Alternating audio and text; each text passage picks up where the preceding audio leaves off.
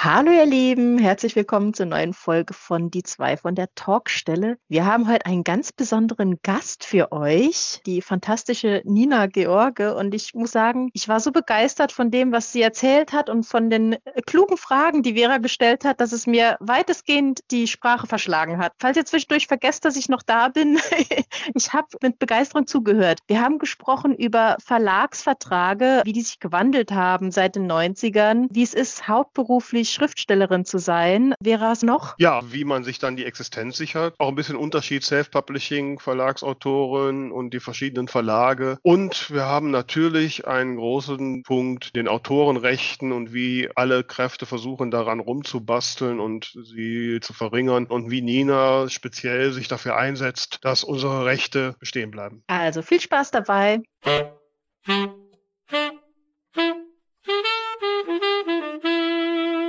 Hier sind sie wieder, die zwei von der Talkstelle, Tamara Leonhardt und Vera Nentwich, mit ihrem Podcast über Schreiben, Lesen und allem, was dazugehört. Hallo Vera, wie geht's dir? Ja, hallo Tamara, mir geht's heute überraschend gut. Ich weiß gar nicht wieso. Überraschend? ja, ich muss gestehen, dass ich so in der in dem in den äh, Corona-Zeiten zu Hause, dass ich schon noch ein bisschen auch Angst hatte, Lagerkoller zu kriegen. Ja. Ne, aber heute musste ich raus, hatte einen guten Termin und das hat mir irgendwie gut getan. Ich bin jetzt total im Schwung irgendwie. Hm. Mhm. Nee, ich muss ehrlich sagen, also ähm, dadurch, dass ich so viel von hier aus äh, machen kann, bin ich sehr, sehr äh, sind die Tage sehr produktiv und das äh, gibt mir ein gutes Gefühl. Dann am Abend immer noch mal eine Runde mit dem Hund drehen, da habe ich ja einen guten Grund raus zu müssen und von daher bin ich schon recht zufrieden im Moment. Ähm, habe schon fast ein bisschen schlechtes Gewissen, ob man das im Moment überhaupt sein darf, aber ich, ich nehme es jetzt einfach mal dankbar hin. Man darf zufrieden sein, doch, doch, auf jeden Fall. Gerade in diesen Zeiten. Es gibt mm. genügend Menschen, die Gründe haben, dass sie nicht zufrieden sind. Ja. Und äh, für die, an die denke ich auch immer, aber deswegen ist es gut, dass ich selbst zufrieden bin, dann kann ich ihnen wenigstens positive Vibes rüberbringen. Das stimmt. Ja. Im Übrigen habe ich ja deinen, deinen letzten ja. Tipp ähm, aufgenommen und habe mit N with an E angefangen bei Netflix und verdammt nochmal, jetzt komme ich nicht mehr los. Ne? muss ich immer aufpassen, dass ich ab und zu wieder arbeite. Ich bin jetzt äh, ähm, Anfang zweite Staffel. Oh je, dann hast du mich wahrscheinlich bald überholt. Ich bin Mitte zweite Staffel und habe schon seit äh, anderthalb Wochen wieder nichts mehr geguckt. Ach, das geht ja gar nicht, ne? Deswegen müssen wir jetzt auch fertig werden, damit ich weitergucken kann. Komm, mach hin. wir haben aber noch ein bisschen was vor. Ja, gut. ja, aber freut mich, dass ich dich da mal inspirieren konnte. Ja, auf jeden Fall. Du kannst mich schon öfter inspirieren. Ich sag's nur nicht jedes Mal. Ach Mensch, hier, wir wollen doch immer gutes Feedback haben und so. ja. genau. Apropos, Apropos ne? Feedback. Ne? Genau. Wir haben denn Post? Sie haben Post. Wir haben Post. Wir haben äh, super, super liebe Post. Ähm, schau mal ins äh, Postfach auf Instagram. Die äh, liebe Selina hat sich bei uns gemeldet. Ah ja, genau, ja, ich erinnere mich. Ja, das ist wirklich ganz toll. Äh, ich darf es mal zitieren. Guten Morgen, ihr zwei. Bei der letzten Folge hattet ihr nichts in der Rubrik Sie haben Post zu berichten. Das war die vorletzte Folge, ne? Ja. Und das geht ja gar nicht. Schon längst wollte ich euch mal sagen, dass ihr toll seid. Oh, wie toll. Deshalb wird das jetzt auch nicht mehr aufgehoben. Ich finde, ihr seid zwei sehr sympathische Damen. Wir sind zwei Damen, Tamara, merkst du es? Dass ihr mhm. auch mal unterschiedlicher Ansicht seid oder auch anders tickt, das ergibt beim Zuhören echt eine tolle Mischung. Das stimmt. Da ich selbst an meinem ersten Buch knoddele, höre ich immer besonders gern bei Themen rund ums Schreiben, Story entwickeln und Marketing hin. Richtig toll fände ich es, wenn ihr mal noch mal so ganz ausführlich auf eure erste Veröffentlichung eingehen würdet, also aus der Schublade in die Welt quasi. Das ist für mich nämlich noch ein großes Mysterium. Macht bitte das machen wir auf jeden weiter. Fall mal. Das machen wir auf jeden Fall. Das ist ja ein bisschen auch mein Leib- und Leben-Thema. Ähm, da da werden wir, da wird noch einiges kommen. Du, ne, du wirst dich noch beklagen, dass es so oft kommt. Pass mal auf. Also auf jeden Fall wollte ich da nochmal ganz, ganz äh, herzlichen Dank sagen, weil als ich das gelesen habe, ähm, ging mir wirklich das Herz auf. Das war ja super lieb geschrieben. Absolut, mir auch. Also, ne, also nochmal an alle ihr draußen, ihr merkt, ihr könnt mit ein paar netten Worten uns so richtig guten Vibes geben. Und äh, das ist es doch wert. Ne? Also in diesen Zeiten genau. müssen wir uns doch Seid, gegenseitig alle. Seid nicht wie Vera. Wenn wir euch inspirieren, dann sagt es. Okay, ich werde es öfter sagen, liebe Tamara. Und dann sagst du, dann kriegst du immer rote Öhrchen und dann sagst du, ach nee und so. Ne? Tja, so ist das. Ja, ja, so ist das. Ja, für heute haben wir dann gesagt, jetzt, wenn wir schon so nettes Lob bekommen, dann müssen wir jetzt irgendwie einen draufsetzen. Und da haben wir uns einen ganz, ganz besonderen Gast eingeladen. Genau, ich bin schon super gespannt und äh, ja, ich hoffe, ihr freut euch genauso wie ich. Sie ist, ja, ich muss sagen, sie ist, glaube ich, die Koryphäe schlechthin, wenn es um Rechte von Autorinnen und Autoren geht. Äh, ich glaube, gibt es europaweit niemanden, der sich da besser auskennt. Sie ist eine von Deutschland erfolgreichsten Schriftstellerinnen, eine der erfolgreichsten deutschen Schriftstellerinnen auf Ausland. Und ähm, wir sind echt stolz, dass sie heute hier bei uns ist. Hallo Nina George. Hallo Vera, hallo Tamara, grüß euch. Hallo Nina. Sag mal, Nina, ähm, wir kennen uns ja jetzt schon so ein bisschen durch die Arbeit auch mit dem Netzwerk Autorenrechte und ähm, du weißt, ich komme da so mehr aus dem Self-Publishing, Tamara ja auch eher. Ne? Wir haben zwar ein bisschen Verlagserfahrung, aber eher bei so ganz kleinen. Und die erste Frage, die ich so habe, wenn ich jetzt jemanden wie dich da mal fragen darf, wie ist eigentlich das Leben als so voll professionelle und erfolgreiche Schriftstellerin. Wie hat man sich das vorzustellen?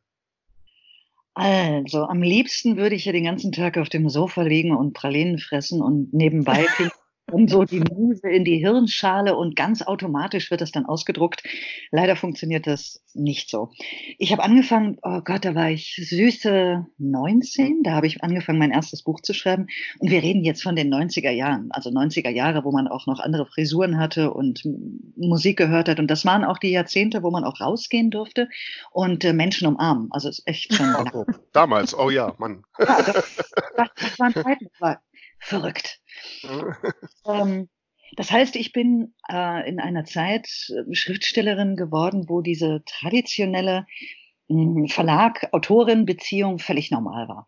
Das heißt, mhm. ich habe äh, irgendwann ein Buch fertig gehabt mit 23 und habe dann einfach mal den nächstbesten Kollegen im Journalismus gefragt, sag mal, und jetzt?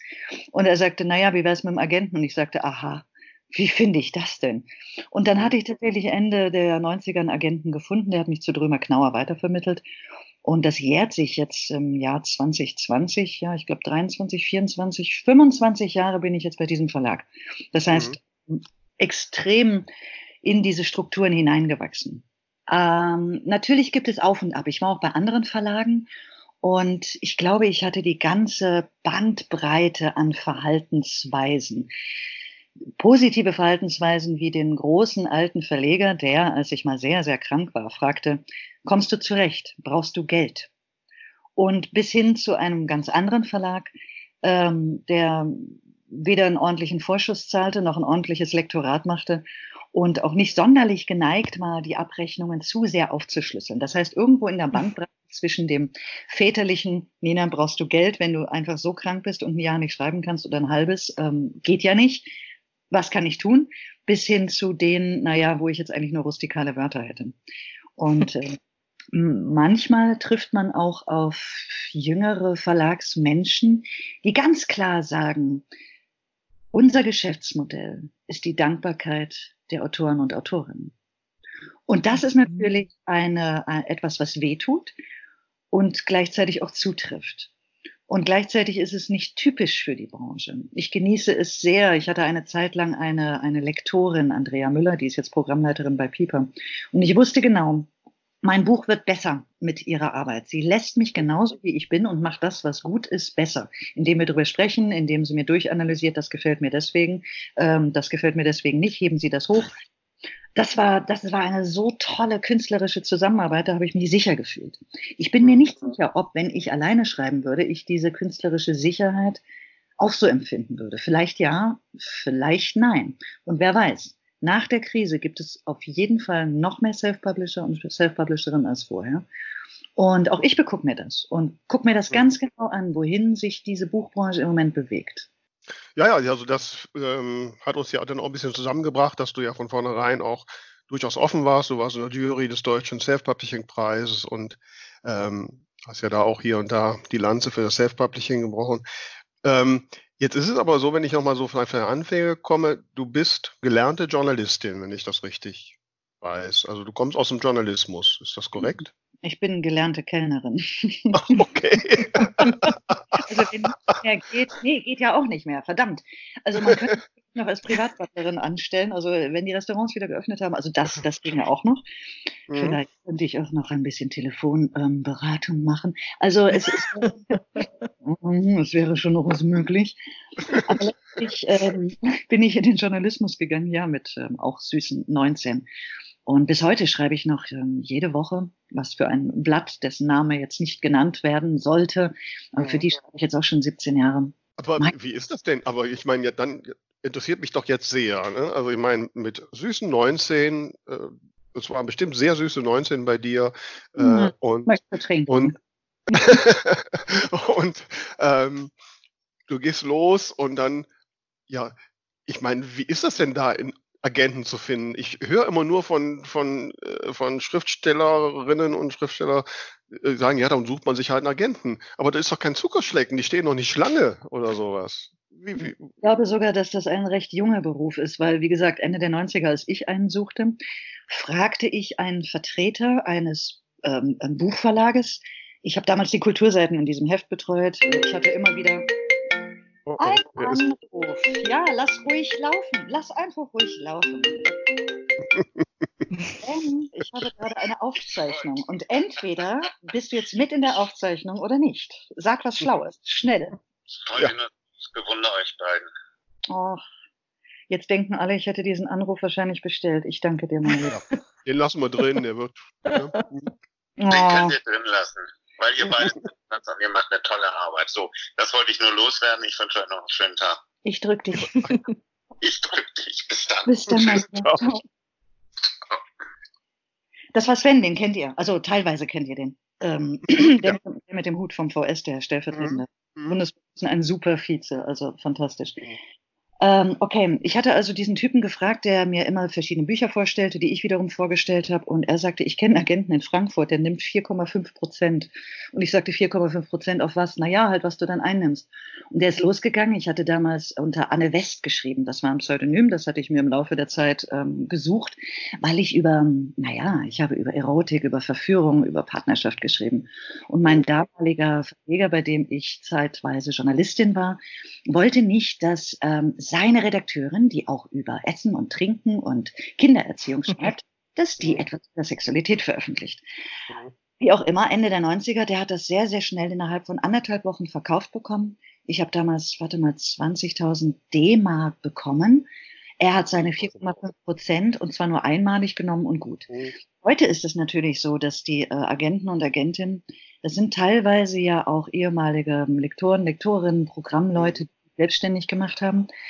Und ähm, es gibt zwar viele, einige sind so richtige Dickschiffe. Es gibt zum Beispiel die Münchner Agentenrunde und die Berliner Agentenrunde, die sich auch oft treffen, die sich auch, ähm, ich sag mal, nicht unbedingt wie ein Kartell, aber durchaus auch politisch austauschen, wenn sie bemerken, da ist was im Schwange, das gefällt uns nicht. Elektronische Rechteverwaltung oder plötzlich wollen die alle Merchandising. Wozu? Wozu Merchandising? Und ähm, die sind inzwischen recht viele, sind auch ähm, nicht gerade unterversorgt an Manuskripten, suchen aber weiterhin, weil es gibt immer noch diesen ganz festen Glauben, dass da draußen neue Stimmen sind, die selber noch nicht wissen, dass sie Schriftsteller oder Schriftstellerin sind. Also das Neue hat immer noch Konjunktur, man glaubt es kaum. Mhm. Dass die halt ihre 15 Prozent nehmen, also vom Vorschuss und auch von den Tantiemen und auch von den Nebenrechten, patati patata, und ähm, das, es hat sich geändert. Ich bin auch sechs oder sieben Jahre lang ohne dann Agent durch die Gegend gelaufen. Und für mich war der große Unterschied, als ich dann endlich meine Anja Keil hatte, das ist so eine Revolverbraut, blonde Haare, furchtbar scharfe Zunge, ganz, ganz ganz kühle Rechnerin und gleichzeitig auch auf meiner Seite, weil sie sagt, schreib, was du willst und ich verkaufe dich teuer. Es gibt andere, die sagen, ähm, schreib lieber, was der Markt will und ich bin mir nicht sicher, ob ich Geld dafür bekomme. Also diesen Unterschied mhm. gibt es aus, jetzt mal sehr polemisch. Mhm. Und der größte Unterschied war, meine Verträge wurden besser. Ich habe mehr Geld bekommen, andere Staffeln. Äh, ich habe einige Rechte inzwischen zurückbehalten, zum Beispiel meine Auslandsrechte, die verwalte ich alle selbst mhm. Über die Agenten und mit ihrem Agentinnennetz. Sie haben 25 oder 30 Agentinnen, fast alles Frauen, über die ganze Welt verteilt. Weil wie bekommt man sonst ein Buch nach Bulgarien oder nach Korea? Mhm. Und äh, das verwalte ich. Und wir teilen uns das zum Beispiel, also nicht 1585 auf, sondern ähm, 80 für mich, 20 für Sie. Aus der mhm. Ja. Ja, ja. Aber was ich mir ja auch noch nicht so richtig vorstellen kann, also ich meine, ich bin jetzt auch seit 35 Jahren selbstständig in der IT Klar, da gibt es auch eine gewisse Unsicherheit, dass ich mal irgendwann keine Aufträge kriege, aber mit der Zeit habe ich halt Stammkunden und die werden mich so schnell auch nicht äh, aufgeben, solange ich da einigermaßen gute Arbeit mache. Also da baue ich mir eine Basis auf, auf bei denen ich dann schon etwas beruhigter schlafen kann. Bei dir hängt das doch davon ab, du musst immer wieder gute Bücher produzieren. Es kommt ja sogar noch schlimmer, liebe Vera. Es reicht ja nicht, wenn ein Buch gut geschrieben ist. Ähm, wenn es sich nicht gut verkauft, ist es mhm. ein schlechtes Buch für den Verlag. Mhm. Sei denn, du bist bei einem Verlag, der sagt, hey, ich baue mir hier eine Autorin auf und ein Buch läuft mal so und mal so. Also Vergleich zum Beispiel Lavendelzimmer hatte sich, glaube ich, eine halbe Million Mal über mehrere Jahre hinweg in Deutschland als Hardcover verkauft. Und das Traumbuch, was ich persönlich für das besser geschriebene Buch halte, wirklich mhm ich weiß nicht, irgendwas zwischen 40 bis 50.000. Das ist auch immer noch viel, aber im Vergleich enttäuschend. Mhm. Und dann mhm. ganz merkwürdige Situationen, wo du dir denkst, ich habe ein gutes Buch geschrieben. Ähm, es ist jetzt aber nicht so, dass sie einem die Bude deswegen einrennen, die Leser und Leserinnen. Was, was, was hat das für Konsequenzen? Und für mich hat es zurzeit die Konsequenzen, obwohl mein Verleger jetzt äh, eine Verlegerin ist, dass sie mich weiterhin sehr schätzt und es sich sozusagen durchaus leisten will, wenn etwas halt nicht im Rahmen von einer halben Million sich verkauft. Und auf der mhm. anderen Seite ist es aber genauso an mir, Stichwort Geschäftsmodell Dankbarkeit, ähm, als, als junge Dern, als junge Autorin, natürlich war ich dankbar, dass mich jemand druckt. Das war wie mhm. eine Bestätigung, ja, du kannst schreiben, ja, wir glauben an dich. Es war eine sehr, sehr emotional eigentlich. Mhm. Und ich über die Jahrzehnte dahin wachsen, dass es ein Geschäft ist, bei dem beide auf etwas wetten, was unberechenbar ist. Ich habe das mal ausgerechnet. Ähm, wenn man einen Bestseller zur Herbstzeit landen will, also wenn alle Dickschiffe rauskommen, im Herbst mhm. kommen Editions und vorletzt dieser Welt raus, ähm, da ist die Chance auf einen Bestsellerplatz unter den Top Ten geringer als ein Sechser im Lotto. Mhm. Also, ja, das gibt einem. Aber, ja, aber du baust jetzt ja deine Existenz darauf. Oder hast du mit, mittlerweile so viel Geld zusammen, da ist dann egal, oder? Ja, warte mal, das Finanzamt Schöneberg äh, lauscht mit, obwohl. Okay, Entschuldige. nein, nein, ähm, so viele Ausgaben hat man ja nicht, so viele Papier- und Druckerpatronen kann man ja gar nicht kaufen. Nee. Ähm, das ist Ach, das Geld, das liebe, wunderschöne Geld. Ich lege das auf die hohe Kante. Es kommt wahnsinnig viel immer mal wieder überraschend aus dem Ausland rein und manchmal auch so überraschend, weil man schon längst vergessen hat. Ich hatte vor drei oder vier Jahren Verträge mit der Türkei, die zahlen jetzt. Ja, schön. Okay. Äh, immerhin, ne? Na, immerhin. Und äh, ich bin Vollzeitschriftstellerin und lebe, wenn, dann aus einer Kombination von Vorschuss und Auslandslizenzen. Mhm. Und mit meinem Journalismus, das hat sich irgendwann so im Laufe des Jahres 2013 geändert. Früher bei der VG Wort habe ich immer noch angegeben 60, 70 Prozent Journalismus. Ich habe wahnsinnig viele Kolumnen und Reportagen und so ein Quatsch geschrieben. Und mhm. jetzt hat es sich geändert. Und wir sind ja im Moment, wir, wir sprechen ja im Moment in einer Phase, wo wir nicht wissen, was passiert. Und ein mhm. bisschen unruhig bin ich schon, weil die ganze Welt ist ja zurzeit geschlossen. Zurzeit leider mhm. Buchläden geöffnet und so weiter. Und meine Bücher waren allesamt, das habe ich beobachtet über die letzten Jahre, eher Buchhandlungsbücher. Nicht mhm. unbedingt, die werden irgendwie verschenkt, signiert, was weiß ich. Das heißt, Buchhandel ist der Hauptvertrieb. Und wenn das jetzt überall eng wird, vor allen Dingen in den USA, da werden zurzeit Leute gekündigt. Barnes Nobles hat jetzt 3000 Buchhändlerinnen und Buchhändler entlassen, weil die jetzt mhm. nicht mehr halten können, was dort in der Covid-Krise passiert. Also, wie verkauft man in Zukunft Bücher? Und ja. Äh, ja, und wer kriegt was? Und ich finde auch, das muss alles auf den Prüfstand gestellt werden. Weil ein Vertreter kriegt sieben Prozent, ähm, Amazon nimmt sich 60 Prozent gleich mal schon als, als Rabattmarge, wenn sie es auf Lager tun. Buchhändlerinnen zwischen 38 bis, je nachdem, wenn es eine große Kette ist, 55 Prozent. Und dann kriegt noch dieser und jener und jener was. Und das ist auch alles nachvollziehbar. Drucker, Lager, Marketing, Presse. Also von einem Buch, das hat mal die großartige Margaret Atwood gesagt, ein Buch und sein Autor, seine Autorin sind wie ein toter Elch. Von ihnen leben mindestens noch zwölf andere Existenzen. Mhm. Ja, und für den Autor bleibt am wenigsten eigentlich übrig. Ne? Im klassischen Buchmarkt ja. Und man muss sich auch fragen, warum kann man es nicht endlich mal über diese üblichen 10 bis 13 Prozent im Hardcover vom Netto ähm, mhm. Dingsbums Verkaufspreis pushen? Woran liegt das? Ich kenne viele Kalkulationen von Verlagen. Ich kenne sie und ich weiß auch, wohin was verschwindet. Und die wenigsten haben jetzt einen Verlagsleiter, der sich irgendwie drei Porsche vor die Tür stellt. Mhm. So ist es nun auch nicht. Dennoch muss man sich fragen, muss das so sein? Kann man das auch anders machen? Und wer lebt hier eigentlich von wem? Weil der, der ganze Buchmarkt, egal ob Self-Publisher oder, oder Verlagsautoren, das ist ja eine, eine, eine riesige Sache. Das sind ähm, 918 Milliarden Euro Bruttowertschöpfung und Umsatz im Jahr. Und das wenigste bleibt bei den Autoren und Autorinnen hängen, ob auf ihren Schultern alles steht. Mhm, richtig. Wenn jetzt zum Beispiel alle wegbrechen, was passiert dann? Na gut, ich weiß nicht, ne? Dann werden die Netflix und die Amazon Primes einspringen. Ich weiß, ich weiß nicht, ob es einen Aufruhr geben würde, wenn es keine Bücher mehr geschrieben würden. Und ich meine, es wird, man wird den Leuten noch nicht händen. Also der, so ein Gewinner wird sowas wie Amazon meinen, die halt dann Self-Publishing machen. Ne? Da kann jeder reinschreiben und raushauen und gut ist. Nicht? Also Amazon, ich meine, zwingt ja die Autoren mittlerweile ja dazu, immer höhere, immer schnellere Frequenzen zu machen, dass die am besten jeden Monat ein Buch raushauen. Ähm, ne? um die Leute halt zu versorgen, zu versorgen und ne? Äh, ich habe ein paar Kollegen im Heftchenbereich, so diese, diese 80 bis 120 Seiten Dinger. Ja. Äh, bei den üblichen Verlagen, was weiß ich, Bastel über Klamt und wie sie nicht alle heißen. Die schaffen das, die schaffen das ähm, mhm. Tradition. Aber ich bin mir nicht sicher, ob, also nö, ich, äh, ich bin leider keine Schreibmaschine. Wie viele Bücher musst du denn pro Jahr schreiben, um deine Existenz zu sichern? So kann ich das gar nicht runterrechnen. Ähm, puh. Es gab mal eine Zeit, als ich die Anne West ähm, Titel geschrieben habe, das waren zwölf Stück bis 2009, da habe ich jedes Jahr eins rausgehauen.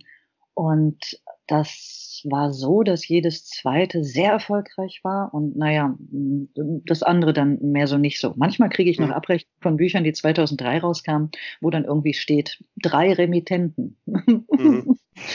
ich weiß nicht, ähm, so, so rechne ich nicht. Ich rechne nach Vorschuss und ähm, nach dem, was auch ein Buch vermutlich bringen könnte äh, an Zahlen. Wenn ich mhm. mich entschieden habe, wie beim Traumbuch, da, da da fällt gleich nach dem ersten Kapitel eine der drei Hauptfiguren ins Koma. Ich begleite ihn dorthin und ich mhm. erzähle, mhm. wie es ist dort im Koma zwischen den Welten. Aber das ist jetzt nicht unbedingt so ein Verschenkbuch wie das Lavendelzimmer, wo wir ein, ein mhm. Buch hatten. Mhm. Und dem muss ich mich stellen und ich habe sehr lange mit mir gerungen, in welche Richtung ich gehen möchte. Gehe ich künstlerisch in die Richtung, was ich schreiben will, ist das, was ich kann. Und ich kann aber nicht schreiben, was ich nicht kann. Das heißt, nochmal ein mhm. Lavendel Nummer 2, 3, 4, 5 konnte ich zu einem gewissen Zeitpunkt nicht. Jetzt kann ich mhm. Jetzt habe ich auch mhm. Sehnsucht. Und es war halt die Frage, versuche ich mich dem Markt zu beugen, weil ich auch meine Miete bezahlen muss? Oder ähm, schaffe ich es so zu schreiben, dass ich am Ende damit zufrieden bin? Und dass die Geschichte mhm. mit mir zufrieden ist. Das ist eigentlich das, auf was ich es immer wieder zurückziehe. Und wie gesagt, Kellnern geht immer. Ich bin auch eine gute Ja, wobei, ne, also ich sag mal so, dass, also mit Kellnern dein Häuschen in Frankreich und so alles zu finanzieren, da muss aber schon ganz viel Bier tragen, ne? Das stimmt allerdings, aber das Häuschen in Frankreich ist zum Glück nur gemietet, das heißt, ich okay. habe schweres Gepäck. Okay. Gepäck. Du, ansonsten für Kurtisane bin ich ja inzwischen jetzt auch schon zu alt und zu renitent. Ach ja, komm, das ist jetzt die, die Zielgruppe wird auch älter.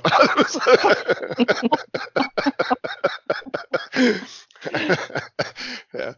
ähm, was mir aber, was mir auch einfällt, wenn du das so erzählst, naja, ne, ich, ich plane mit Vorschüssen und so, da merke ich immer, dass du in einer völlig anderen Wahrnehmung dieser Schriftstellerwelt bist, als ich das bin und viele andere auch. Also, ne, ich kann ja jetzt mal von meinem Verlagstitel erzählen, den du dir ja dankenswerter, wie du mir gesagt hast, tatsächlich erworben hast. Du bist wahrscheinlich die 58. Käuferin. Ähm, ja, also mein Verlag hat nach langem Bitten mir im letzten Jahr mal gezeigt, dass sie ganze 57 Titel verkauft haben. Ich habe auch bis heute noch keine Abrechnung. Ist mir jetzt bei 57 Titeln auch ziemlich egal, aber ähm, so von Vorschuss um Gottes Willen keine Rede. Ne, obwohl ich jetzt als dieser kleine Verlag von einem anderen aufgekauft wurde, in der, in der Liste der Top-Autoren war, mit meinen 57 Titeln. Da frage ich mich jetzt, was die anderen verkauft haben. Ähm, so, also das ist einfach eine, wenn du dann sagst, ja, dann, dann kriege ich da 20.000 Mark Vorschuss oder ich gucke, was ich an Vorschuss kriege, das ist als ob, äh, da spricht jemand von, von einer Fantasiewelt, die so weit von weit weg ist.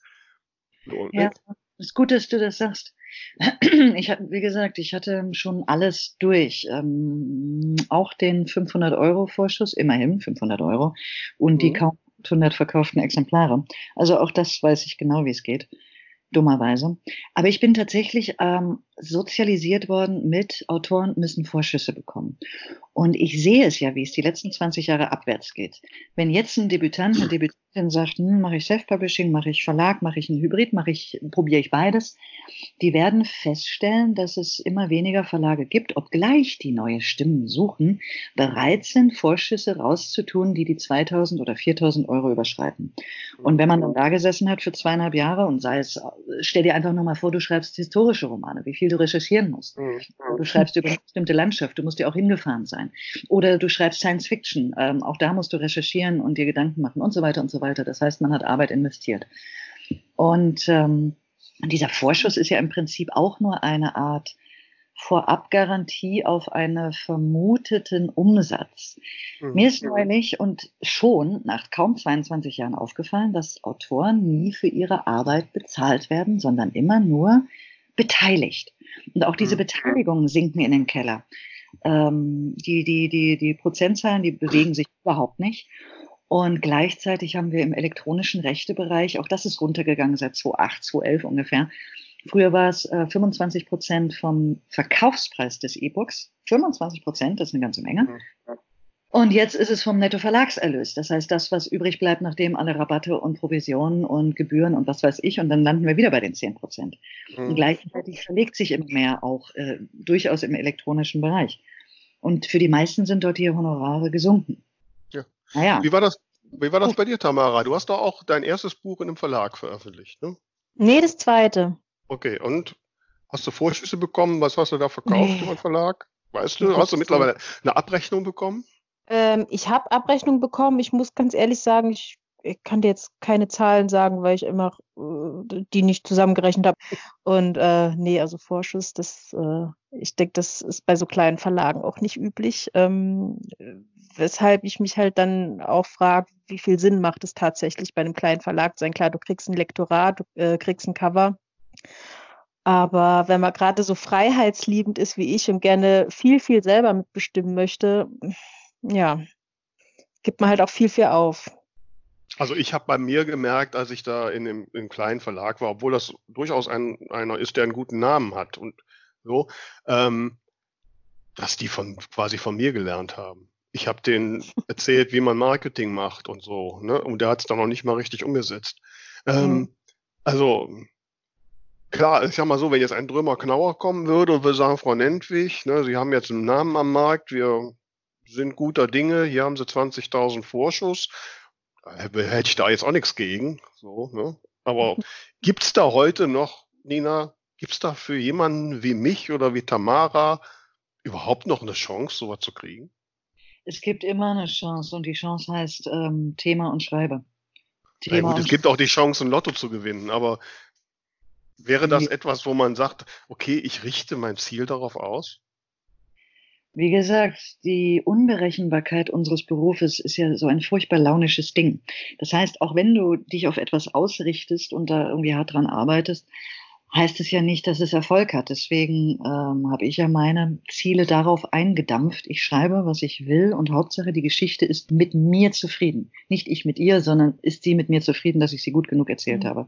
Und ähm, Ich habe mir schon früh, auch als ich jetzt hier noch nicht die Taschen voll hatte mit den Lavendelzimmer-Tantiemen aus aller Welt, habe ich mir wirklich überlegt, wie will ich leben, mit was für einem Gefühl. Und das konnte ich aber vermutlich deshalb, weil ich immer noch meinen Beruf als Journalistin hatte. Ich versuche mir jetzt mal vorzustellen, wie es wäre, wenn man nur schreibt. Da ist das Risiko natürlich hoch. Entscheidungen werden in ihren Konsequenzen erst sichtbar nach einem Jahr, wenn du das Ding geschrieben hast und wenn du damit in die mhm. Aktivität gehst und wenn du egal, du kannst bei Random House sein oder du kannst ähm, bei Conbrio sein oder bei, ich, ich glotze gerade mal auf, mein, auf meinen Buchstapel, du kannst bei, bei Rowold sein. Ähm, nur weil du teuer bezahlt worden bist oder vielleicht auch gar nicht bezahlt, heißt das ja noch lange nicht, dass sie es gut machen, indem sie mhm. genau das Cover wählen, genau in der Lektoratsrunde die Ansprache finden, wie sie es verkaufen, wie sie es den Buchhändlern aufquatschen. Es kann das beste Buch von der Welt sein mit dem tollsten Cover und dem tollsten Marketingkonzept. Und dann kommt der Vertreter in die Buchhandlung und die sagen, wie? Vera, n, Entwich, Nentwich mit N? Nee, du, ich habe noch genügend im Regal bei N. Ich kann jetzt nichts mehr mit N bestellen. Tut mir mhm. leid. Ja, genau. Also die Berechenbarkeit macht es sehr, sehr schwierig, irgendeinen guten Rat zu geben, worauf man sich ähm, äh, einlassen soll oder entscheiden soll. Und ich kann eigentlich nur raten, schreib, was du willst und mach es so gut wie möglich. Und sich dann erst im zweiten Schritt zu überlegen, und wie bringe ich das in die Welt? Mache ich das selbst über Self-Publishing? Gucke ich mal, wollte ich nicht schon längst mal zu dem Diogenes Verlag? Wollte ich nicht schon längst mal irgendwie zu diesem geilen Dumont Verlag? Weil, hey, die machen wirklich im Moment die besten Cover. Wirklich, wirklich toll. Äh, was will ich für eine Distribution? Wie komme ich in den Buchhandel rein? Wenn das nur über den Weg eines Verlages ist, gucke ich mir doch mal an, wie die sonst irgendwie mit dem Buchhandel umgehen. Das sind dann die nächsten Schritte. Ja, ich glaube, das ist so ein Weg, der sich zeigt, während man ihn geht. Er ist so verflucht unberechenbar und du brauchst eine innere Resilienz, die ist schon ganz erstaunlich. Deswegen, ich mag mich nicht aus dem Fenster lehnen und sagen, hör mal, mach das und dann passiert das. Spielt einer von euch Go? Go Bang? Nein. Also ich nicht. Okay, also Gobang ist ähm, ein Spiel, wo du einen Stein immer so setzt, dass du von dort aus nicht nur in eine oder zwei Richtungen gehen mhm. könntest, fünf oder sechs. Und versuchst so deinen Gegner langsam einzukreisen und selber irgendwann zu gewinnen. Und so sehe ich das auch das Buchleben, das Schriftstellerinnenleben. Setze den nächsten Stein so, dass du immer noch alle Möglichkeiten offen hast. Also von Self-Publishing über Verlag bis hin zu das Ding in die Schublade stecken, Netflix anbieten, Theaterstück, mhm. ähm, selber einlesen, sonst etwas. Guck dir das in Ruhe an. Und ja, alles hat Chancen. Das ist ja gerade das Irre. Das Lavendenzimmer wurde damals für 10.000 Euro eingekauft, ähm, was mit Verlaub, sorry, sorry, sorry, zu diesem Zeitpunkt nicht viel war. Und ähm, sie haben mir nicht mehr geben wollen. Und dafür habe ich zwei Rechte bei mir behalten und erstaunlicherweise ist das Ding dann durch die Decke gegangen, aus Versehen, sozusagen, aus Versehen. Mhm. Äh, es, es, hat die Erwartung um, glaube ich, 1238 Prozent übertroffen. Okay. Äh, es gab da mal so eine Hochrechnung im, im Verlag. Und, ähm, das heißt, niemand weiß es vorher. Weder im Self-Publishing noch im Verlagswesen. Das ist richtig man kann sich vielleicht anstrengen und die ersten drei Wochen richtig powern. Das machst du wahrscheinlich auch als Self-Publisherin, dass du powerst, Marketing und so weiter und so weiter und mhm. powerst du drei Wochen und entweder fliegt es danach oder nicht. Oder wie ist das bei euch? Im Prinzip ist es genauso. Ne? Also ich meine, die okay. ganz erfolgreichen Self-Publisher, äh, die, die hauen ja alle drei Monate das neue Buch raus. Ne? Also, ähm, und was ist das für eine Preisstruktur inzwischen? Naja gut, also der Hauptmarkt ist nach wie vor das, das E-Book. Und da ist so die, die, der Durchschnittspreis, sage ich mal so 2,99, 3,99, diese Größenordnung. Mhm. Wobei das mit 70 Prozent, die man davon ja kriegt, ähm, weit mehr ist, als du beim Verlag kriegen würdest. Ne? Ja, das stimmt. Ich habe dann nur den Nachteil, dass ich dann nicht den Buchhandel habe und ich habe es schwerer, wenn ich in den ausländischen Markt möchte. Ich denke. Naja gut, also ist ja die meisten erfolgreichen Self-Publisher, also die in dieser Größenordnung sind. Ähm, also A ist wirklich E-Book der, der Hauptmarkt und die verdienen dann schon fünfstellige Beträge im Monat. Also da ist dir völlig egal, ob der Buchhandel dabei ist oder nicht. Ähm, und da kommen dann auch die Verlage und machen dann die Zweitrechte mit dem Buch und bringen das in die Verlage. Da musst du dich dann auch nicht mehr anstrengen, ne? ähm, wenn du in der Größenordnung bist. So, das heißt aber, die Entscheidung, die du ja als Autorin oder Autor treffen musst, ist, okay, welchen Weg gehe ich? Und da finde ich natürlich schon den Weg sympathischer. Ich mache jetzt mein Buch Self-Publishing, ich habe direkt äh, Leserfeedback. Ich kann sehen, kommt es an oder nicht, habe direkt auch Einnahmen. Wenn es gut geht, habe ich meine Kosten relativ schnell wieder raus. Also selbst ich, die ich jetzt wirklich keine Bestseller-Autorin bin, habe meine Lektoratskosten und so, habe nach ein, zwei Monaten raus und der Rest ist Gewinn. So, als mich jetzt da Monate auf die Jagd nach einem Agenten oder einem Verlag zu machen. Ne? Mit sehr ungewissem Ende, weil äh, Verlag ist ja bei weitem nicht Verlag. Also da muss es ja schon wirklich einer der Großen sein, wenn, ne? und dahin zu kommen, da ist Lotto-Spielen wahrscheinlich effektiver. Ich, ich glaube, das ist auch, ich glaube, ja? das ist auch so ein bisschen die Gefahr, die man hat, dass jetzt eigentlich jeder hingehen kann und sagt, ich bin jetzt ein Verlag, ich äh, bringe dann meine Bücher einfach auch über äh, Print on Demand raus. Und im Prinzip gewinnst du da nicht viel, wenn du dich da, äh, wenn du da unterkommst ähm, und musst halt trotzdem viel abgeben. Also ich glaube, das ist so ein bisschen. Äh, mhm. ja? Wir haben ja mittlerweile sogar schon namhafte Verträge, die für ihre E-Book-Labels noch nicht mehr, mehr ein Lektorat anbieten. Ähm, ne? ja, ähm, ja. Du verzichtest auf einen Anteil der Staffeltantiemen und das ist auch eine ganz, ganz ungute Entwicklung. Sowas macht man nicht. Mhm. Du, aber ich denke mir, ich wollte ja immer, naja, nicht immer. Ich wollte Geschichten erzählen. Und ich weiß von mir zum Beispiel, dass ich kein Händchen habe für Marketing, für Cover, für Klappentexte. Ich habe keine Lust, mich damit zu beschäftigen, in welche Distribution ich gehe und so weiter.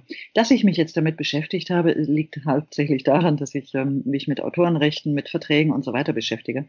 Ich würde es aber ungern selber machen. Das Schreiben ist für mich schon eine ziemliche Herausforderung. Und ähm, ich habe im Laufe der Jahre festgestellt, ich mag es fast schon gar nicht mehr, es anzupreisen, es zu sagen, kauft mich. Es ist, es ist manchmal so, oh, ich weiß gar nicht, gegen was für eine innere Bremse ich dort trete. Ich kann mhm. mit Leichtigkeit andere Bücher anpreisen, aber doch nicht mein eigenes. Also, mhm. lieb, kauft Wunschleben. Ich habe jetzt, ich warte jetzt schon seit Tagen darauf. Es wird mir bald geliefert und ich werde meine Nächte damit verbringen und ich werde davon berichten, wie fertig es ist. Siehst du? Ist, ist, auch nicht so dick, äh, das hast du wahrscheinlich in einer Nacht durch, aber ähm, ich bin gespannt. Also ich werde dich beim Wort nehmen. Nein, du sag was. Alles, alles, gut. Ähm, ja, wobei ich muss ganz ehrlich sagen, ich habe mich ja jetzt so, wann bin ich eingestiegen? So 2012, 2013, mehr so in der Lern. Ne? Es ist eigentlich eine Schande, dass ich immer noch nicht zu den Top-Bestsellern gehöre. Ich habe so ziemlich alles falsch gemacht, was man falsch machen kann. Und ähm, Wann bist du eingestiegen? 2012. Das sind doch gerade erst acht Jahre. Du, die ersten zehn Jahre sind die schlimmsten. Ja, Danach jetzt guck dir mal die anderen, die so zeitgleich mit mir eingestiegen sind. Die leben da alle von. Gut, die müssen jetzt auch wirklich ja, Bücher stimmt. raushauen. Ne? Und ja, ich habe noch letztes Jahr... 30 oder, oder 300. Ich meine, wie viele sind es wirklich? Das sind doch vielleicht nur zwei Dutzend Leute, oder? Nee, das, das sind mehr. Also, nein, nein, das sind mehr. Also wir haben äh, letztes Jahr, als ich noch im Vorstand vom Selfpapier haben wir mal so eine Umfrage gemacht und da waren es etwa 15 Prozent der Mitglieder, die ein gutes Monatseinkommen erwirtschaften mit Bücherschreiben. Ja, das trifft sich bei den ähm, Verlagsautoren. Das, da war immer so von 10 Prozent die Rede, die sich richtig dumm und dämlich verdienen. Mhm. Und dann halt so, so, so ein solides Mittelmaß ähm, das teilweise ja auch so zwischen 15 bis 20 Prozent ausmachte.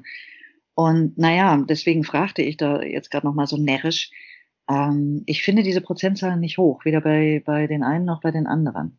Das gibt mir zu denken. Aber ja, klar, wenn man bedenkt, wie viel Zeit man tatsächlich reinsteckt, ne? Ja. Ja. Und unter welchem Druck? Also ich habe letztes Jahr in, in, auf der Buchmesse Frankfurt mit einer sehr erfolgreichen Autorin gesprochen, die mir so unter Verschwiegenheit sagte, sie überlegt wirklich, ob es es nicht dran gibt. Weil speziell, wenn du halt so über Amazon veröffentlichst, der Druck, ständig neues Material zu liefern, ist so hoch, dass das mhm. richtiger Stress ist. Mhm. Und das Letzte, was er eigentlich beim Schreiben haben will, ist doch Stress. Die meisten schreiben doch eigentlich, weil es ihnen Spaß macht. Ja, am Anfang macht es immer Spaß. Ja. will mich echt nicht beschweren. Manchmal habe ich auch einen guten Lauf, wo ich mir denke, ja, ja, endlich kriege ich das verdammt nochmal aus dem Kopf so gesagt, wie ich es wirklich sagen möchte. Aber ansonsten, ich habe das Gefühl, ähm, je älter ich werde, das, das, das wird nicht einfacher. Ich kann mich auf mich verlassen, das weiß ich. Ich kann schreiben. Und dennoch, es wird, es geht immer noch nicht von selbst. Unverschämtheit. Ja, gut, dass man da ab und zu Hürde nehmen muss, aber du hast ja gerade selbst gesagt, dass du ja eigentlich so dieses Glück hast, eigentlich das zu schreiben, was du schreiben willst und was dir selbst auch gefällt. Und also sag mal so, wenn Nina George kommt und sagt so, ich habe jetzt, also die Chance, dass du ein Verlag, dass der Verlag das nimmt und druckt, ist ja wahrscheinlich 99 Prozent. Ne?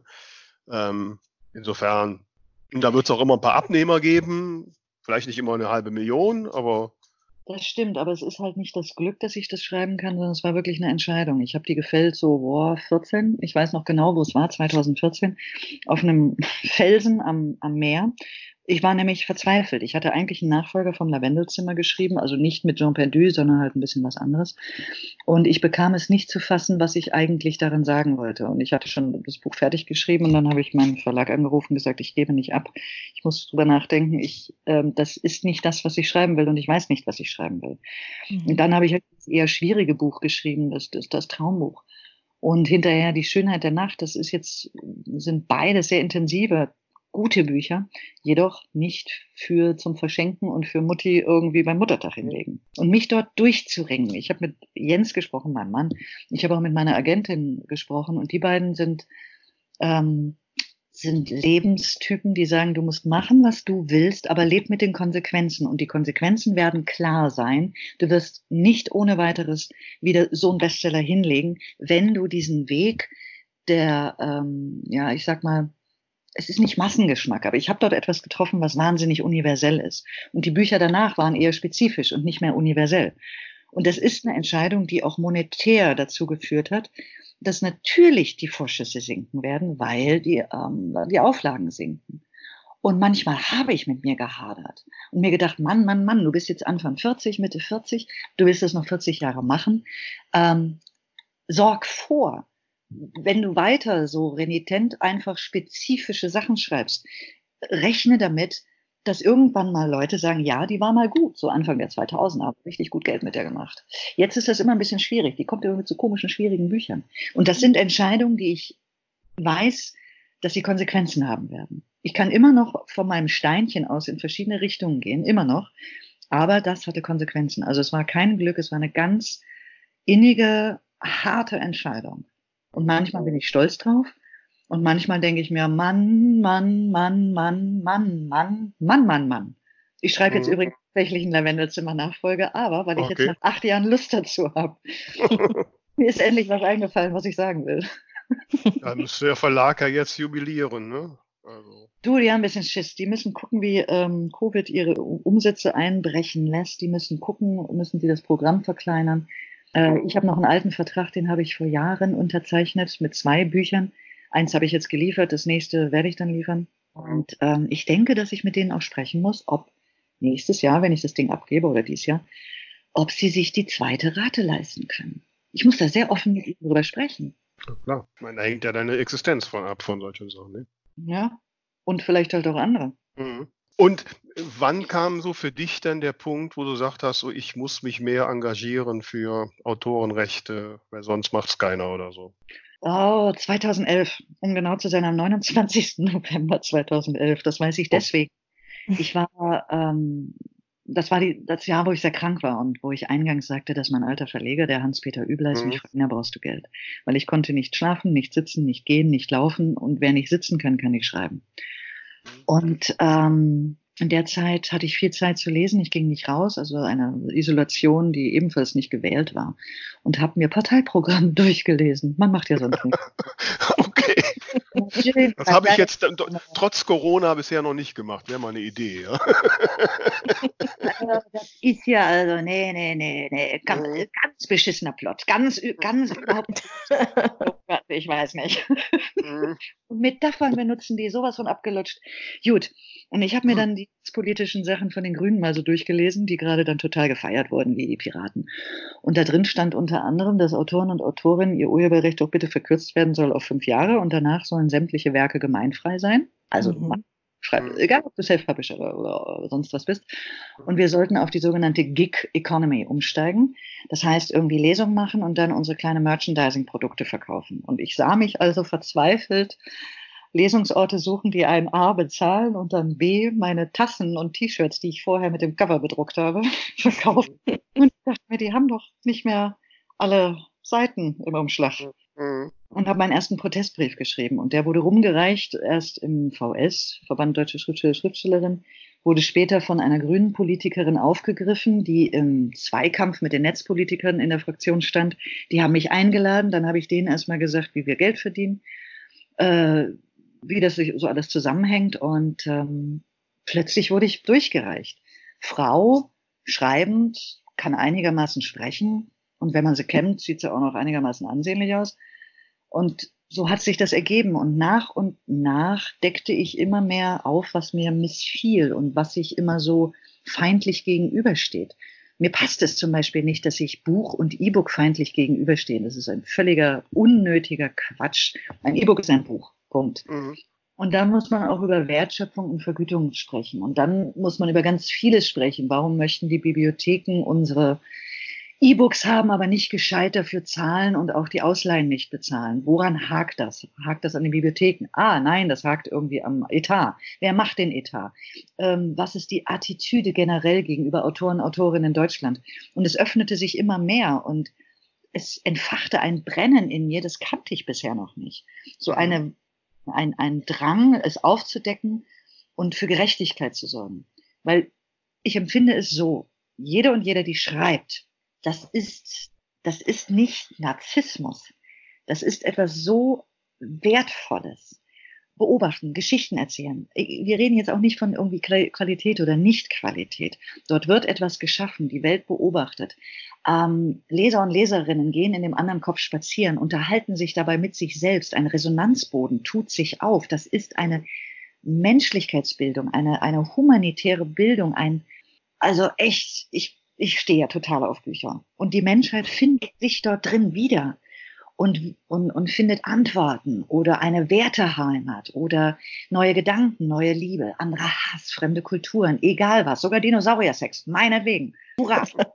Und das ist so ein großer Dienst und ich will, dass uns Gerechtigkeit widerfährt. Dass wir anerkannt werden, monetär, kulturell, von von der rechtlichen Seite her und ähm, was ich gerade erlebe, sorry, dass ich hier gerade rumrente, was ich gerade erlebe, ist zum Beispiel, dass es kein Kulturhilfspaket für Autoren und Autorinnen gibt oder für überhaupt freischaffende Menschen, die sich künstlerisch betätigen, weil, hey, wir haben keine Betriebskosten. Wir haben nur ein Arbeitszimmer und irgendwie unseren Rechner. Und jetzt geht es bei so vielen in den Keller. Und wenn ich mir dann Frau Grütters anschaue, die erst trötete, es gibt einen Kulturrettungsschirm. Ja, und was gibt es jetzt? Irgendwie, ach, ich reg mich schon wieder total auf. Mhm. Also, also das ist ja. Ich, ich reg mich ja. seit neun Jahren auf. Ja. Aber das ist schon, also ich meine, ich kenne dich ja jetzt daher und wir haben ja da auch schon intensiv diskutiert in deinem Esszimmer, ähm, dass, ähm, das, da hast du schon deine Leidenschaft gefunden oder interpretiere ich das falsch? Was ich eben so gerne mag, ist Sichtbarkeit für Frauen und für diverse Persönlichkeiten herstellen, wobei das noch ähnlich wie auch ähm, für Urheberrecht, für Geld, für Gerechtigkeit, für Ausgewogenheit, für Gegenmonopole, für ein Level Playing Field eintreten, das ist genauso damit ähm, behaftet, dass dir natürlich Gegenwind entgegenbläst. Also von mhm. oben bis nach unten, bis zum anonymisierten Typen, der dir irgendwas Seltsames nach Hause schreibt. Und ähm, ich brenne für Frauen, für diverse Persönlichkeit und für Bücher. Und das zusammen führt manchmal schon dazu, dass ich mich auch äh, puh, kurz bevor ich irgendetwas sage, mehr oder weniger öffentlich frage, werde ich es aushalten können, was hinterherkommt. Und mein Brennen ist immer noch brennend genug, dass es sagt, ja natürlich, wie sonst. Also ich muss ja ganz ehrlich sagen, dafür bewundere ich dich sehr. Ich bin, jetzt würde ich mich ja selbst nicht unbedingt als schüchtern bezeichnen, aber ich merke schon, dass ich bei Äußerungen, äh, wenn sie dann ganz öffentlich werden, schon überlege. Und ähm, ich weiß ja jetzt nicht, ob du mich jetzt in die Kategorie Frau oder diverse Persönlichkeit nimmst. Ähm, von daher. also von daher. Unendlich für mich. Ja, genau. Und äh, das ist ja zum Beispiel mit Wunschleben, das war dann auch so ein Schritt, wo mich dann die lokale Redaktion ja gefragt hat, das wäre ja zweit, ein zweites Outing. Ähm, das war mir zuerst gar nicht so bewusst. Jetzt sind das ja nur 57 Leser oder mit dir 58, deswegen ist wahrscheinlich noch nicht so viel passiert. Äh, außer dass meine Rewe, an der Rewe-Kasse jetzt alle mein Buch gelesen haben. Ähm, also du kommst eigentlich genau zur rechten Zeit. Okay, ich werde das lesen und ich werde den Leuten davon erzählen, weil das ist ja im Moment genau die, die, die richtige Zeit. Wir wollen ja Vielfalt, wir wollen Diversität, wir wollen darüber sprechen und wir wollen auch einen Konsens haben, wie man miteinander umgeht. Wobei, das, was ich dazu noch sagen wollte, das ist etwas, wo ich, wo ich dich wirklich auch für bewundere, dass du da Attacke rausgehst und ja jetzt sogar auf europäischer Bühne. Äh, du hast uns ja letztens, als wir im Meeting war, in welchen Gremien du da sitzt, wo man auf den Knopf drücken muss, damit man 60 Sekunden was reden darf. Und ähm, das finde ich so faszinierend und bewundernswert. Also da muss ich wirklich jetzt mal hier im Podcast ne, für alle sagen, also Nina, dass du das machst, das ist wirklich absolut toll und danke dafür. So, ich hoffe, errötest du ein bisschen zart. Oh, ich weiß gar nicht, wo ich hingucken soll. Eben kam noch irgendwas rein und, und brachte mir ähm, ein, ein Getränk, weil es geht auf 19 Uhr zu. Man, man verlottert ja total in der Corona-Krise. Oh, frag mich mal. Ich danke sehr. Ähm, ich, ich danke dir, weil manchmal sitze ich natürlich schon da und sehe meine Liste an und sehe die Korrespondenzen und was weiß ich und denke mir, ich bin die Richtige, aber bin ich die Richtige? Schaffe ich das? Weiß ich genug? Bin ich zu differenziert oder bin ich gar nicht differenziert genug? Und ich erweitere ja ständig meinen mein, mein Blick. Und ich kann nicht nur für Leutchen wie mich sprechen. Deswegen bin ich dir auch dankbar, dass du vorhin gesagt hast, Nina, das hört sich ein bisschen an wie aus einer anderen Welt. Und weißt du, mir das auch anzutrainieren, zu sagen, alles klar, und jetzt sehe ich das mal aus Self-Publisher-Sicht, jetzt nochmal aus Debütantin-Sicht, jetzt nochmal aus, ich bin bei einem kleinen Verlagssicht und so weiter und so weiter. Ähm, damit ich nicht so eine Fachidiotin werde. Aber manchmal sitze ich auch da und denke mir, ach, ich habe zum Beispiel jetzt hier einen offenen Brief von, äh, von ganz vielen Organisationen auf der Welt, die haben dem Chef der WIPO geschrieben und gesagt, schauen Sie doch mal, in der Pandemie, viele Leute brauchen jetzt irgendwie Kultur und Bücher und Education Material und wir möchten jetzt ganz schnell Schranken und Ausnahmen, damit alle Institutionen darauf ganz schnell Zugriff haben äh, und ähm, äh, ohne Remuneration, also ohne Vergütung, wo ich mir dann denke, wie, was mache ich denn jetzt? Raste ich jetzt mhm. erstmal aus oder suche ich mir meine Allianzpartner und sage, wie ernst müssen wir diesen Brief nehmen? Muss ich dort jetzt auch einen Brief hinschreiben? Muss ich das offiziell machen? Was für ein Gesicht mache ich dabei? Oder wenn ich sehe, dass irgend so ein Typ, der richtig viel Kohle hat, richtig viel, der hat irgendwann die, das Internet Archive aufgebaut und die haben dort eine uh, Emergency National Library implementiert und gesagt, hey, ihr wollt was zu lesen? Hier haben wir eine Notfallbibliothek für euch, die jetzt 1,43 Millionen Titel hat, die sie illegal eingescannt haben und zur Verfügung stellen und das mit Altruismus verkaufen. Und wo ich mhm. mir auch denke, was mache ich jetzt für ein Gesicht?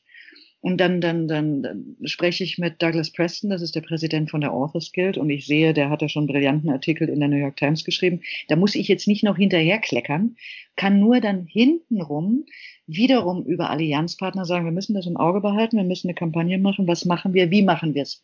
Empören wir uns, machen wir es öffentlich? Sprechen wir darüber, was Bibliothekstantiemen in der heutigen Zeit bedeutet? Sprechen wir darüber, wie Autoren ihr Geld verdienen? Wie gehen wir damit um?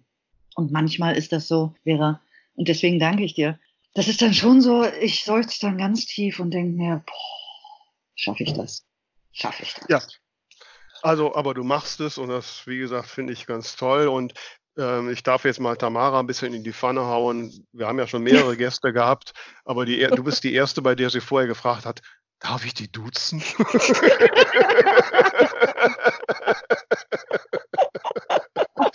Frau Tamara, duzen Sie mich doch. Wobei, es ist, glaube ich, auch die erste Podcast-Sendung, Tamara, wo du fast gar nichts mehr sagst. Ne? Also, äh, ja, ich äh, bin völlig äh, hin und weg von euch. ich hätte euch auch mehr fragen sollen und ich so laber, laber, laber, Ohrabkau.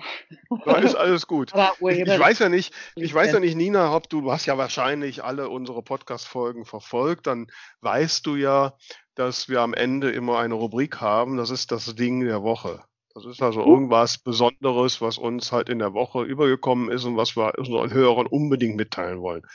Hast du eine Besonderheit der letzten sieben Tage, die du uns mitteilen möchtest? Das Ding der Woche.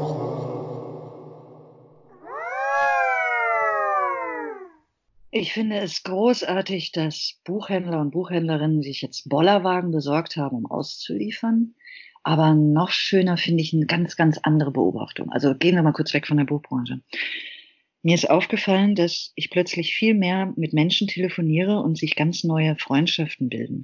Und das finde ich eine so zarte, so helle, so lichte Entwicklung und man spricht anders miteinander. Und das finde ich ganz hell und, und licht. Und wenn wir damit weitermachen könnten, das wäre toll. Ja, das finde ich auf jeden Fall ein sehr, sehr schönes Schlusswort. Äh, wobei, liebe Tamara, jetzt kommen deine Sekunden. Was ist denn dein Ding der Woche? Ich, ich könnte jetzt im Prinzip so halten wie schon die ganze letzte Stunde. Eigentlich habe ich keins. ähm, die letzte Woche ist echt so an mir vorbeigegangen. Wobei jetzt gerade so im Moment denke ich, vielleicht habe ich doch eins. Also mir ging jetzt gerade so durch den Kopf, irgendwie war jetzt diesem Gespräch hier äh, weitestgehend zu lauschen, schon fast mein Ding der Woche. Und ich habe in Vorbereitung auf heute Abend äh, heute schon eine Keynote von dir, liebe Nina, gehört. Ähm, mir ist jetzt ehrlich gesagt der Titel entfallen. Ich suche den nochmal für die Show Notes raus, aber der hat mich total inspiriert, wo es einfach so drum ging, ähm, da hattest du erzählt, äh, einfach über diese, über dieses Selbstverständnis äh, als Autor, ähm, wie man ah. sich Freiräume schafft und so weiter. Ähm, weiß nicht, vielleicht weißt du zufällig gerade, was ich meinen könnte. Ansonsten packe ich es in die Show Notes. Also das war da, super. Hatte ich da blonde Haare oder kurze dunkle Haare? Blonde, blonde, glaube ich. Ich habe hauptsächlich zugehört, aber das war in Hannover, da habe ich über die innere Stimme geschrieben, wie man die innere Stimme bei sich findet und auch wie man sie beim Leser und der Leserin auslöst und was Leseerfahrung ist und wie wir das mit Schreiben erreichen können. Diese ganz besondere Leseerfahrung. Da war ich blond. Und ich, ja, ja, ja, in Hannover. Also die hat mich sehr, sehr berührt, diese Keynote, und dann, dann nehme ich jetzt einfach das. Ja, sehr schön. Da bin ich jetzt wieder total profan mit meinem Ding der Woche. Ähm, ich hatte letzte Woche, ne, habe ich mal kurz meine Wohnung verlassen, äh, bin zum Briefkasten und wir haben gegenüber vom Briefkasten ist so ein Heizkörper im Flur. Da lagen plötzlich alle möglichen Bücher drauf und eine Nachbarin schrieb da, hat so einen Zettel dabei gelegt, hatte, die hätte jetzt ein paar Bücher, die sie schon gelesen hat und die schön sind, hätte ihr hingelegt, damit die Leute, die vielleicht jetzt kein Lesematerial haben, sich da was wegnehmen können. Ach, das ist ja lieb. Ne? Und da habe ich gedacht, ja, nette Idee, aber habe ich gesagt, wieso ist da kein Buch von mir bei? Ne? Und weil ich nämlich weiß, dass ich glaube, nur ein Nachbar ähm, irgendwie mal ein Buch von mir gelesen hat, sonst noch keiner. Und dann bin ich direkt ne, in mein Auto, ich habe ja immer mein Buchlager im Auto, habe mhm. mir Bücher ne, rausgenommen und habe da ein paar meiner Bücher beigelegt. Da habe ich gesagt, mal gucken, was passiert. Ne, das war dann ein Grund, jeden Morgen das Nachthemd schnell zu weg rauszuziehen und mir was anderes anzuziehen. Und, und äh, da runter zu gehen und tatsächlich, die waren am nächsten Morgen waren alle meine Bücher weg. Ja, das hat mich mal sehr stolz gemacht. Ne? Und jetzt vorhin, als ich nach Hause kam, sprach eine Nachbarin mich an und sie hätte ein Buch von mir gelesen. Und also sie hätte, die kann ja gar nicht verstehen, dass sie bisher noch keins von mir gelesen hat. Hätte ihr sonst Spaß gemacht. Also ob ich nicht noch ein paar mehr hätte. Ich sage, ja, ich habe noch ein paar. Ne, aber die musst du jetzt bezahlen. So. Strafen muss sein. Das finde ich jetzt, das hat mich sehr motiviert. Ne? Ich habe wieder ein, eine Buchleserin. Ja. ja, Liebe Nina, wir danken dir sehr für dieses wirklich tolle Gespräch und die vielen Einblicke in eine Schriftstellerwelt, die mir zumindest bisher noch relativ fremd war. Und auch, wie gesagt, für deinen unermüdlichen Einsatz für die Autorenrechte und äh, hoffen sehr, dass wir uns da weiter begegnen und dass ich dir da helfen kann in allen meinen Möglichkeiten. Und äh, ja, und für euch da draußen macht die Tamara jetzt, die bisher noch nicht gesagt hat, ist mal ein ganz tolles Schlusswort. Ah, mach mich nicht fertig hier. Tamara, Tamara. Ja, genau. Ja, Kinder, also ich bin raus. Ach Mensch, also komm, das muss ja im Schlaf können. Ja, also heute musst, bin ich wirklich zu nichts zu gebrauchen. Also du musst, du musst da sagen, liebe Tamara, dass die uns bitte überall hören, auf den diversen Plattformen und natürlich abonnieren und selbstverständlich uns weiterempfehlen und bitte, bitte uns ihre Meinung, Anregungen schicken, damit wir im nächsten Mal auch wieder Post haben. Nee, nee, genau, das wollte ich gerade sagen. Schickt ihm Geld, spart euch die Meinung, schickt Geld. Jetzt weiß ich, wie du das mit dem Leben machst. Okay, habe ich verstanden. okay, ich danke euch allen. Habt Spaß da draußen und dann bis nächste Woche. Macht's gut. Danke, Vera. Danke, Tamara.